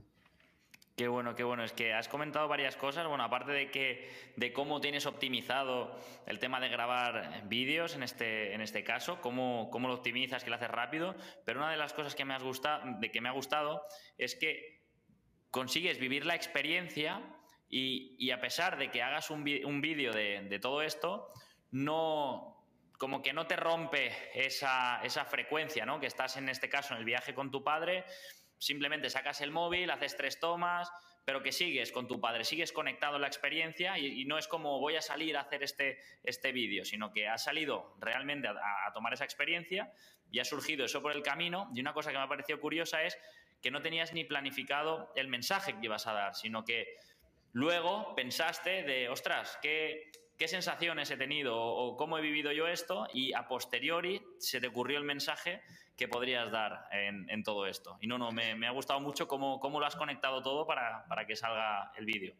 Así es, yo ese día que fui a hacer el paseo sabía, no sabía que iba a terminar. Eh, podría haber sido como la experiencia en sí de andar en moto, podría haber hablado de las motos, podría... Pero no, eh, fue tan potente conectarme con mi papá que me acordé cuando, cuando chico eh, que yo transmití ese, ese día los temas de, de la disciplina y cómo mi papá me inculcó disciplinas desde temprana edad, pero me nació porque lo miraba adelante andando y me acordé, decía, mm, que fue gracias a ese, a ese tipo de, de, de, métodos que tenía mi papá, es que también me ayudó mucho. Nació de ahí, pero si la conversación con mi papá hubiese sido otra, probablemente hubiese... Ahora, lo que yo sí sabía que iba a ser interesante era hacer un paseo en moto con mi papá. Eso está anotado. Paseo en moto con mi papá. Eso tiene que. Algo interesante va a salir de ahí, seguro. Entonces, ¿qué es lo que tengo agendado? Por ejemplo, ahora mi mamá también anda en moto y ahora me dijo, ¿y yo? ¿Cómo no vas a andar conmigo? Entonces, claro, ahora tengo paseo en moto con mi mamá. ¿Qué va a salir del paseo en moto con mi mamá? lo tengo que vivir y ahí lo voy a transmitir. Qué bueno, qué bueno. O sea, tu mamá también le, es motera, también le gustan las motos. También le gustan las motos, sí. Qué bueno, brutal. El tema, seguimos con el tema de que estamos hablando de, la organización. A la hora de organizarte, ¿tienes alguna serie de prioridades? ¿A qué le das prioridad en tu día a día? Eh, sí, no, bueno, básicamente lo que pasa es que la, lo que es, eh, a ver, el deporte está bloqueado. Eh, partamos con el, con, el, deporte para bloquear los horarios por el, porque la naturaleza manda. Entonces, por prioridad es, la naturaleza manda, vamos a bloquear las, secciones de, las sesiones de surf y por lo tanto los días que me quedan para entrenar y mantener el ciclo. Porque eso es lo más impredecible, pero tengo una semana de anticipación nomás para poder predecir eso. Luego de eso viene lo que tengo sí bloqueado que no puedo, no puedo cambiar. Los, todos los días lunes es planificación con mi equipo de trabajo en, la compañía en después de las clases de inglés, a las 9.30 estoy conectado con el equipo y reuniones con todos los, con las células de comercial, operaciones, marketing. Y planificamos la semana. Entonces, así partimos toda la semana súper claro qué es lo que queremos. Desde esas reuniones se desprenden el resto de las reuniones de la semana, que algunas ya están desprendidas, pero ok, elijo voy a ir a esta, me voy, yo voy a ir a esta otra, con clientes, voy a ir a esta de operaciones y planificamos el resto de la semana. Entonces ya mi semana el día lunes en la mañana ya está más o menos todo lo que tiene que ver con deportes bloqueados y planificación, obviamente, del trabajo bloqueado. Luego de eso, redes sociales. ¿Cuándo voy a grabar eh, el contenido de la semana y las desprensiones, lo que voy a desprender de ese video? Entonces, obviamente, pasa a ser la siguiente prioridad. La familia siempre está bloqueada gracias a que vivo en la playa con ellos y la tecnología que nos permite trabajar de cualquier lugar es desayuno sagrado con ellos, almuerzo con ellos. En la tarde tengo también compartir con mis hijos y jugar con ellos y estar con ellos y, y mi señora obviamente compartiendo. Eso es parte de eso y también está bloqueado. Y el fin de semana es lo que me queda también para estar con la familia y compartir con deportes y amigos. Entonces ahí mezclo bien. Finalmente, si uno mira mi calendario el día lunes a las 12 del día, ya está casi cerrado, ya no, ya no queda mucho espacio. De hecho, esta, este podcast lo planificamos con una semana y media más o menos, ¿no? Sí, correcto, con una semana y media. Así es. Pues mira, aquí, aquí ya quitamos otra pregunta que era esa, ¿con cuánta antelación te, sueles planificar? Eh, el tema de mm, cuando tienes que hacer algo que no te gusta, ¿cómo lo haces? Es que si estoy haciendo algo que no me gusta, es que estoy haciendo las cosas mal en mi vida. no, no hago cosas que no me gustan. No. Ya, esa, esa, decisión, pero eso, eso es una consecuencia de decisiones que no siempre fue así. Hay que dejar súper claro, pero obviamente, por ejemplo, estudiar en la universidad yo sé que muchos jóvenes que están en la universidad me siguen y, son seguidores y, están con este tema que hay ramos que son impuestos y que no te gustan. Ahí es disciplina y estáis generando una disciplina que te va a servir para la vida y hay que hacerlo. Sí, sorry, hay que hacerlo, háganlo. Eh, no hay forma de sacarlo y la mejor forma que uno tiene para poder decir por qué lo voy a hacer, porque esto en el mediano plazo va a tener una retribución y me va a traer eh, de alguna manera em, frutos el poder el hacer esto que no me gusta, pero si logras hacer en tu mayoría del tiempo cosas que te gustan, no es trabajo. Entonces, lo primero, que he visto muchos errores de personas que estudian lo que no les gusta, o sea, no me imagino cómo alguien puede sobrevivir el día a día haciendo algo que no le gusta porque le dijeron que era lo mejor. Peor error. Ahora, yo he visto personas que han, han estudiado lo mismo que estudié yo, que es una carrera de ingeniería civil industrial en una universidad muy difícil, porque lo hicieron porque le dijeron que lo tenían que hacer y no tuvieron éxito. Igual, ¿por qué? Porque no les gustaba. En cualquier cosa que tú hagas para destacar, vas a tener que sudar. Y si vas a tener que sudar en algo, hazlo en algo que te gusta. Entonces, elige las cosas que te gustan. Ahora, si la sociedad te dice que no apuesta por eso, no importa.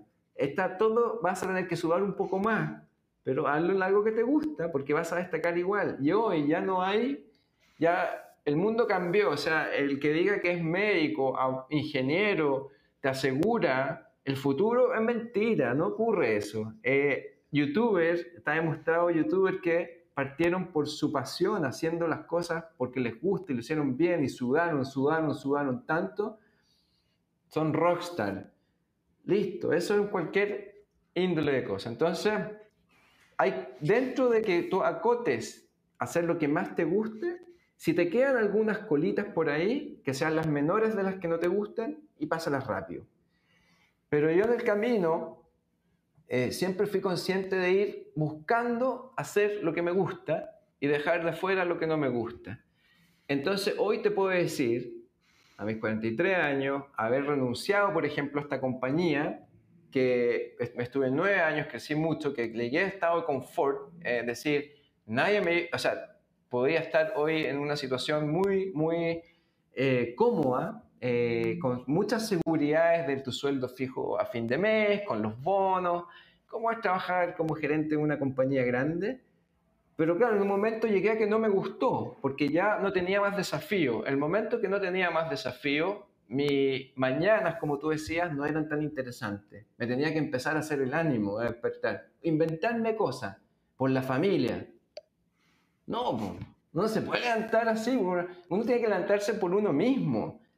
y que la familia siempre esté feliz. Si tú estás contento, tu familia está contenta. Entonces, en el momento que yo dejé de vibrar en esta compañía, después de nueve años que me tuvieron desafiado, no me demoré mucho en decirle, me voy. ¿Y dónde te quería ir? ¿A otra compañía? Ya no me interesa el desafío de una compañía. No estoy buscando. Quiero ahora vivir una aventura nueva. Quiero armar mi compañía. Entonces, claro, renuncio, me tiro a la piscina. Muchos eh, otros ejecutivos decían, pero ¿qué le pasó a David? ¿Por qué se está yendo? Se volvió loco. Te digo una cosa, fue la mejor decisión que he tomado en mi vida. Fue arriesgarme a partir de cero. Y no hay Puede ser que no sepa si voy a llegar a fin de mes, si las ventas a veces están bien, a veces están más o menos, pero hay algo que no me volvió a pasar más, que no hago nada que no me guste y me levanto de un salto de la cama. Brutal mensaje, o sea, me has dejado sin palabras porque eh, es difícil a día de hoy encontrar a alguien que te diga esto, mm, por casi no decir imposible, es decir, que cada uno se pregunte ¿no? E, en su entorno si conoce a alguien o, puede hablar con alguien, tiene la oportunidad de hablar con alguien que te diga eso, ¿no? Eh, ¿Cómo haces para, cuando tienes que hacer cosas que, no te gustan, ¿no? Y que te responda, no hago cosas que no me gustan, ¿no? Eso es difícil de encontrar a día de hoy y gente que tenga esa pasión por, bueno, por vivir, por despertarse, ¿no? Cada día, esas ganas, esa ilusión. Ostras, me, ha gustado mucho el mensaje que, que, has transmitido, el cómo lo has conseguido y también para que la gente vea que sí, que vale, que es muy fácil, porque hay gente que también lo ve eh, desde el punto de vista negativo, ¿no? Que dice, bueno, lo está diciendo esta persona porque está en una posición, porque claro, porque él tiene una compañía y yo no y tal, pero me ha gustado lo que has dicho, que has ido tomando decisiones, que ha habido un momento en el que sí que tenías que hacer cosas que no te gustaban, pero siempre enfocado al futuro, a decir, llegará un día que todo lo que haga será cosas que me gustan y que te enfocabas desde hace mucho tiempo en todo esto yo creo que uno no, no, no, logra, si es que uno no arriesga, no avanza. Es imposible eh, lograr estar en esa posición que uno declare la felicidad. Cuando uno dice, bueno, está ahí cerca de la felicidad, porque el día que tú haces lo que te gusta, no trabajas, estás feliz y tu entorno está feliz. Porque si tú estás bien, tu, tu núcleo cercano ve esa vibra y dice, está bien está, contento y tú vayas a transmitir eso y vayas a lograr soportar también a, tu, a tu cercano. Entonces, la mejor forma de ayudar a tu familia cuando dicen, no te levanté a trabajar por tu familia, o sea, tienes que estar contento para que tu familia esté bien. Y porque para que una familia esté bien, tienen que pasar muchas otras cosas aparte de proveer temas materiales a una familia. Tienes que estar tú contento, satisfecho de lo que haces en el día a día, en, que estás cumpliendo tus metas. No, no, hay, no hay nada peor que alguien que esté frustrado y que dice, me gustaría hacer esto y no lo hice, ¿qué pasaría si o qué hubiese pasado? Eh, por lo tanto, eh, sí, y esa posición de que, claro, es fácil cuando uno lo logra, pero nadie, todos se olvidan de los riesgos que uno tomó. Yo estoy dispuesto a partir de cero y probablemente, imagínate si no me hubiese salido, el resultado no me resulta como yo quería. Me hubiese tenido que ir a contratar quizás Mira, te voy a mostrar algo, permiso, voy a hacer un tema. Dame un segundito. Sí. Esto, este es, esto es las llaves de la compañía que, que, que renuncié. ¿Fijáis? Me dieron las llaves. o sea, yo cualquier cosa rompo el vidrio y vuelvo. Eso se consigue eso se consigue cuando tú logras construir cosas en el largo plazo hasta que una organización te dice, creemos en tu aventura que te vaya bien, pero cualquier cosa, esta es tu casa, puedes volver. Cuando tú puedes construir ese tipo de cosas, realmente vas a poder ir avanzando y eso no te lo, no se lo, eh, eh, me atrevería a decir que hay dos llaves en esa compañía entregada, dos. Entonces, eh, claro, uno también tiene que confiar que cuando toma riesgo, hay muchas alternativas. Hay muchas eh, alternativas que uno se podría reinventar y hacer, pero hay que, correr, hay que correr los riesgos de todas maneras, creo, para poder estar felices y haciendo lo que a uno le gusta. Qué bueno, qué gran mensaje el que, el que transmite. Y espero eso, ya, ya no, no de manera egoísta, sino al contrario, altruista, que mucha gente pudiera llegar a escuchar este podcast. O sea, lo espero de verdad, porque creo que puedes motivar a, muchas personas a, que tomen decisiones diferentes o, que enfoquen su día a día de una manera totalmente diferente, porque yo creo que puedes inspirar a, mucha gente, la verdad. Eh, por eso es que te, he traído aquí y ojalá, de verdad, que mucha gente eh, vaya a escuchar este mensaje, porque a mí personalmente, que ya te conocía, ya he hablado contigo, que ya te escucho y, me sigues inspirando y digo, imagínate gente que, aún no te, no te, haya descubierto, ¿no? Brutal. Con, que uno se mueva, estamos cambiando todo. Así que me quedo contento con que a ti te hizo sentido. Está, está perfecto. ya valió la pena totalmente. Porque tú, así vamos moviendo eh, finalmente y todos vamos aprendiendo. Yo sigo aprendiendo, he aprendido mucho de ti. Antes conversamos. Eh, y creo que yo te dije, tú estás tomando decisiones que yo no me atreví a tomar a la edad que tú tienes. Entonces creo que incluso ustedes van mucho más, la, la, juventud que está en, en, los ciclos que están ustedes, eh, van a ganar mucho más, tienen mucho más que aprender de nosotros que nos hemos equivocado. Yo me demoré mucho en salir de esa compañía. Podría haber sido feliz mucho antes, mucho más feliz, o sea, siempre he sido feliz, pero podría haber tenido esa respuesta hace más tiempo atrás pero no me atrevía, pero yo creo que hoy, eh, nada, ustedes están tomando decisiones y están demostrando que las cosas que se decían que había que hacerlas de una manera, no era tan así. Se pueden lograr muchas cosas de otra forma. Exacto, exacto. Eh, me gusta ese mensaje que se pueden lograr las cosas de maneras muy diferentes a las que nos han estado enseñando de manera tradicional. Y lo que dices que, que en mi caso, ¿no? Y gente joven que venimos, que quizás podemos tomar las decisiones o el cambio un poco antes que, vosotros, también es porque gracias a gente como tú, pues habéis abierto el camino, ¿no? Habéis abierto el terreno y también es más fácil lograrlo cuando ya has visto que alguien lo ha logrado que ser el primero en lograrlo o que en tu caso cuando tú lo hacías, pues al no tener redes sociales, no haber todo esto, tenías quizás menos referentes o menos gente en quien fijarte y, poder contactar con ellas, como por ejemplo estoy haciendo yo contigo, ¿no? Entonces también tenías un extra de dificultad en su momento. Así es. Sí, Qué guay. ya para, ir cerrando el podcast y dejar a un lado el tema de, la organización, em, ¿cuál es, si, si es que existe, el mejor consejo que te han dado nunca a ti personalmente? Eh mira, lo que pasa es que eh, quedarse con, con un consejo que me hayan dado muy bueno, esa es como la pregunta, ¿no?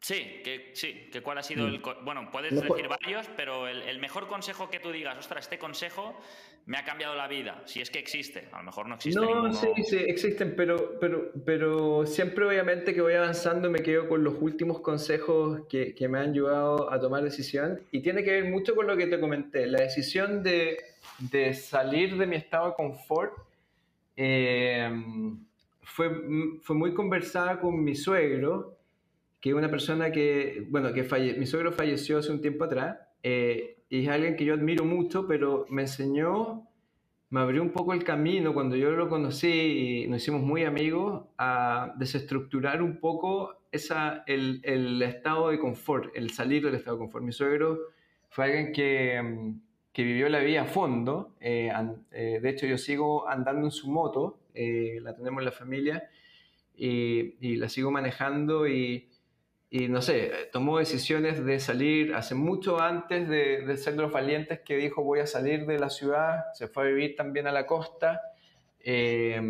y me dio mucho impulso en las conversaciones de, dale David, o sea, no... Y, después de esa decisión de salirme de, mi estado de confort, eh, falleció al, tiempo, al, poco, al poco tiempo, pero me ayudó mucho a poder decir hoy, gracias Eduardo, tenías razón, tenías razón. Qué bueno, qué bueno. Y no sé si, si, si irá alineado, pero ¿cuál sería el mejor consejo que tú le darías a una persona joven a día de hoy, a una persona de 18, 20 años, ¿cuál sería tu mejor consejo? Que esté perdida, que no sepa hacia dónde tirar. Uf, eh, primero, eh, reforzar que hagan lo que les gusta. No dejen que nadie les diga que no se puede y que si les gusta realmente algo, no tomen decisiones por el resto, sino por, por ello, por, por ustedes mismos. Busquen lo que les apasiona. Cuando uno hace lo que le apasiona, el resto llega solo, lo que sea, llega solo. Eh, y confiar en sus decisiones que van, eh, van a llegar los resultados, que no son inmediatos, pero van a llegar.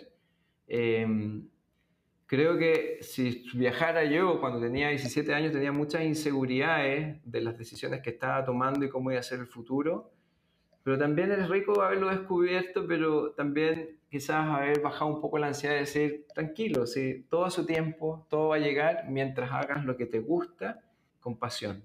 La pasión hace mover eh, todo finalmente para que las cosas ocurran. Si lo vas a hacer porque tienes que hacerlo, el resultado está súper claro dónde vas a llegar no y probablemente no es el que estás buscando. Exacto, me gusta mucho ese mensaje de que hagas lo que te gusta, porque al final el tiempo va a pasar igual y ya que va a pasar igual, pues al menos aprovecharlo y disfrutarlo con algo que, nos gusta y no como mucha gente hace, que siempre se acaba arrepintiendo. No conozco aún ninguna persona que no se arrepienta, que haya intentado hacer algo que no le gusta, porque pues quizás por tema económico, ¿no? que es un poco mejor o que se puede llegar a cobrar más o lo que sea y a medio plazo, ya ni largo plazo, a medio plazo ya suele tener problemas y querer cambiar a otra cosa que le gusta, ¿no? Entonces ya directamente, pues intentar hacer eso que les gusta desde, desde un inicio, se ahorrarán tiempo. ¿Y mm, cuál es la, la, mejor inversión que has hecho tú en la vida? La mejor inversión... eh, bueno, buena pregunta, me acuerdo, mira, he hecho buenas inversiones, pero es que en el tiempo uno siempre va a tener que tomar muchas decisiones. Y esas decisiones, cada decisión es una, una inversión. No te podría decir que una es mejor que la otra, pero te voy a dar un ejemplo de una. Pero, o sea, decisiones que he tomado como, por ejemplo, te lo vuelvo a decir, eh, irme a vivir a la playa, eh, renunciar, la mejor inversión, eh, perder para ganar calidad de vida. Pero te más que te quiero contar una anécdota como una tontera. Una vez cuando era joven, eh, estaba trabajando y tenía mis primeros ingresos, mis primeros ingresos que estaba generando, vivía solo y, tenía capacidad de poder comprarme cosas que para mí era como, wow, ¿qué podría comprarme? Eh, eh, y me acuerdo que estaba, bueno, trabajaba con varios ingenieros y, y me fui y me compré un, bote, un bote de goma.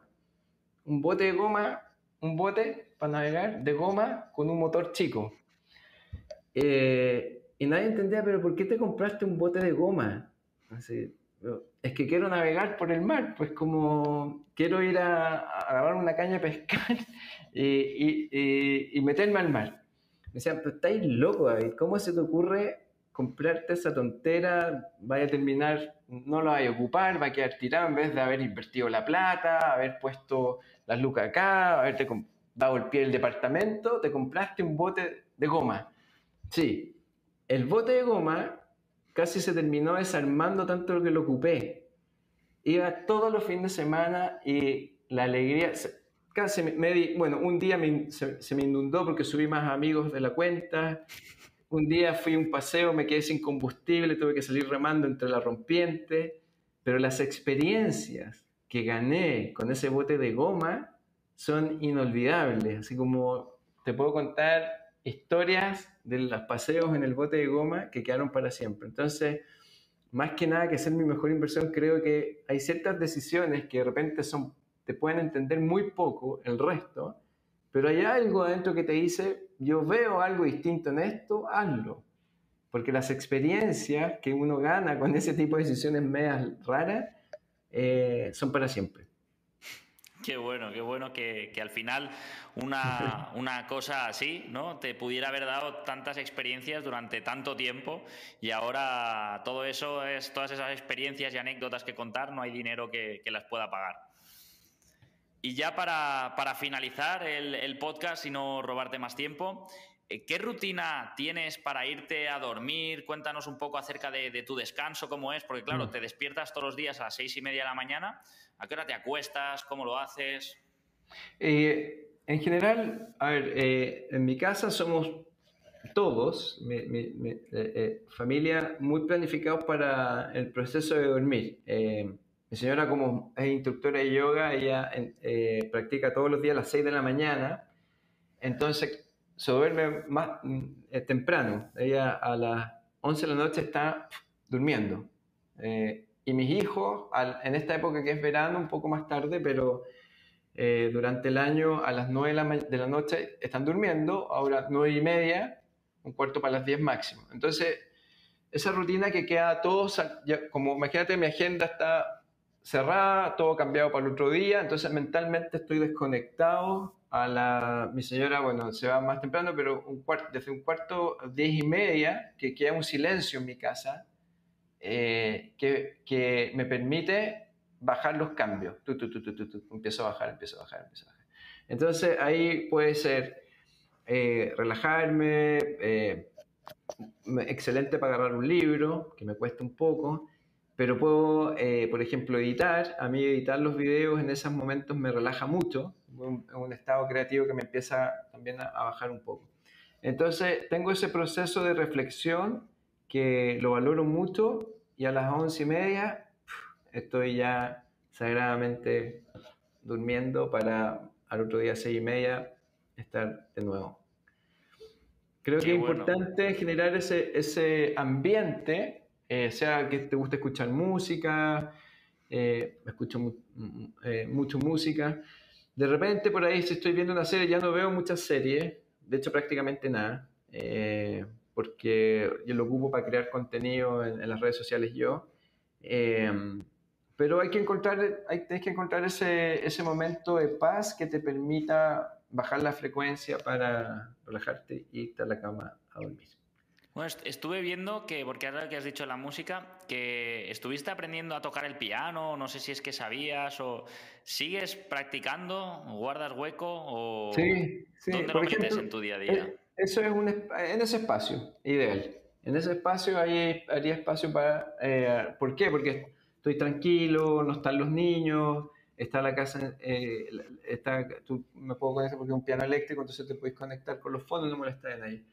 Eh, entonces es un buen momento para poder tocar. Aprendí hace un tiempo atrás, pero autodidacta, hace, cuando era mm, más joven. Eh, no he tomado clases, o sea, tomé un par de clases, pero después seguí solo en realidad, por internet y es un buena, buen momento como para relajarse también. Qué bueno, qué bueno. Pues la verdad que, me ha gustado mucho. Vamos a, dejarlo aquí. No sé si quieres que siempre aportar algo, comentar algo que no, que no te haya preguntado, decir algo al respecto. No sé si... No, creo que, no, me encantó el, espacio, agradecerte nomás a, a, ti y a toda tu comunidad de, de darme el espacio para conversar. Siempre se aprende mucho de esta instancia Así que creo que lo conversamos todo, en gran parte de los temas súper completos. Así que nada, solo agradecer. No, gracias a ti. La verdad que, ha sido lo que tú dices muy completo. También cómo transmites y cómo explicas las cosas. Yo, al menos personalmente, espero que, quien nos oiga también le pase lo mismo. Yo me he sumergido en tus mañanas, en cómo te levantas, en lo que haces en la ducha, en, en cómo es tu día a día. También profundizar el tema de la organización y ya al final, pues cómo acabas el día y cómo te vas a dormir. La verdad que, para mí es, un honor tenerte aquí y, que nos puedas contar todo esto de primera mano y que, nada, que muchísimas gracias por tu tiempo y que espero volver a verte pronto. Así es, un abrazo también para ti. Un abrazo y recordar a quien nos esté viendo, si alguien ha llegado hasta aquí, que le dé a like, que le dé a seguir si, si le gusta este contenido y nada, y que comparta. Pues nada, un abrazo, muchísimas gracias David y nos vemos pronto. Seguimos en contacto. Adiós. Nos vemos. Chao, chao.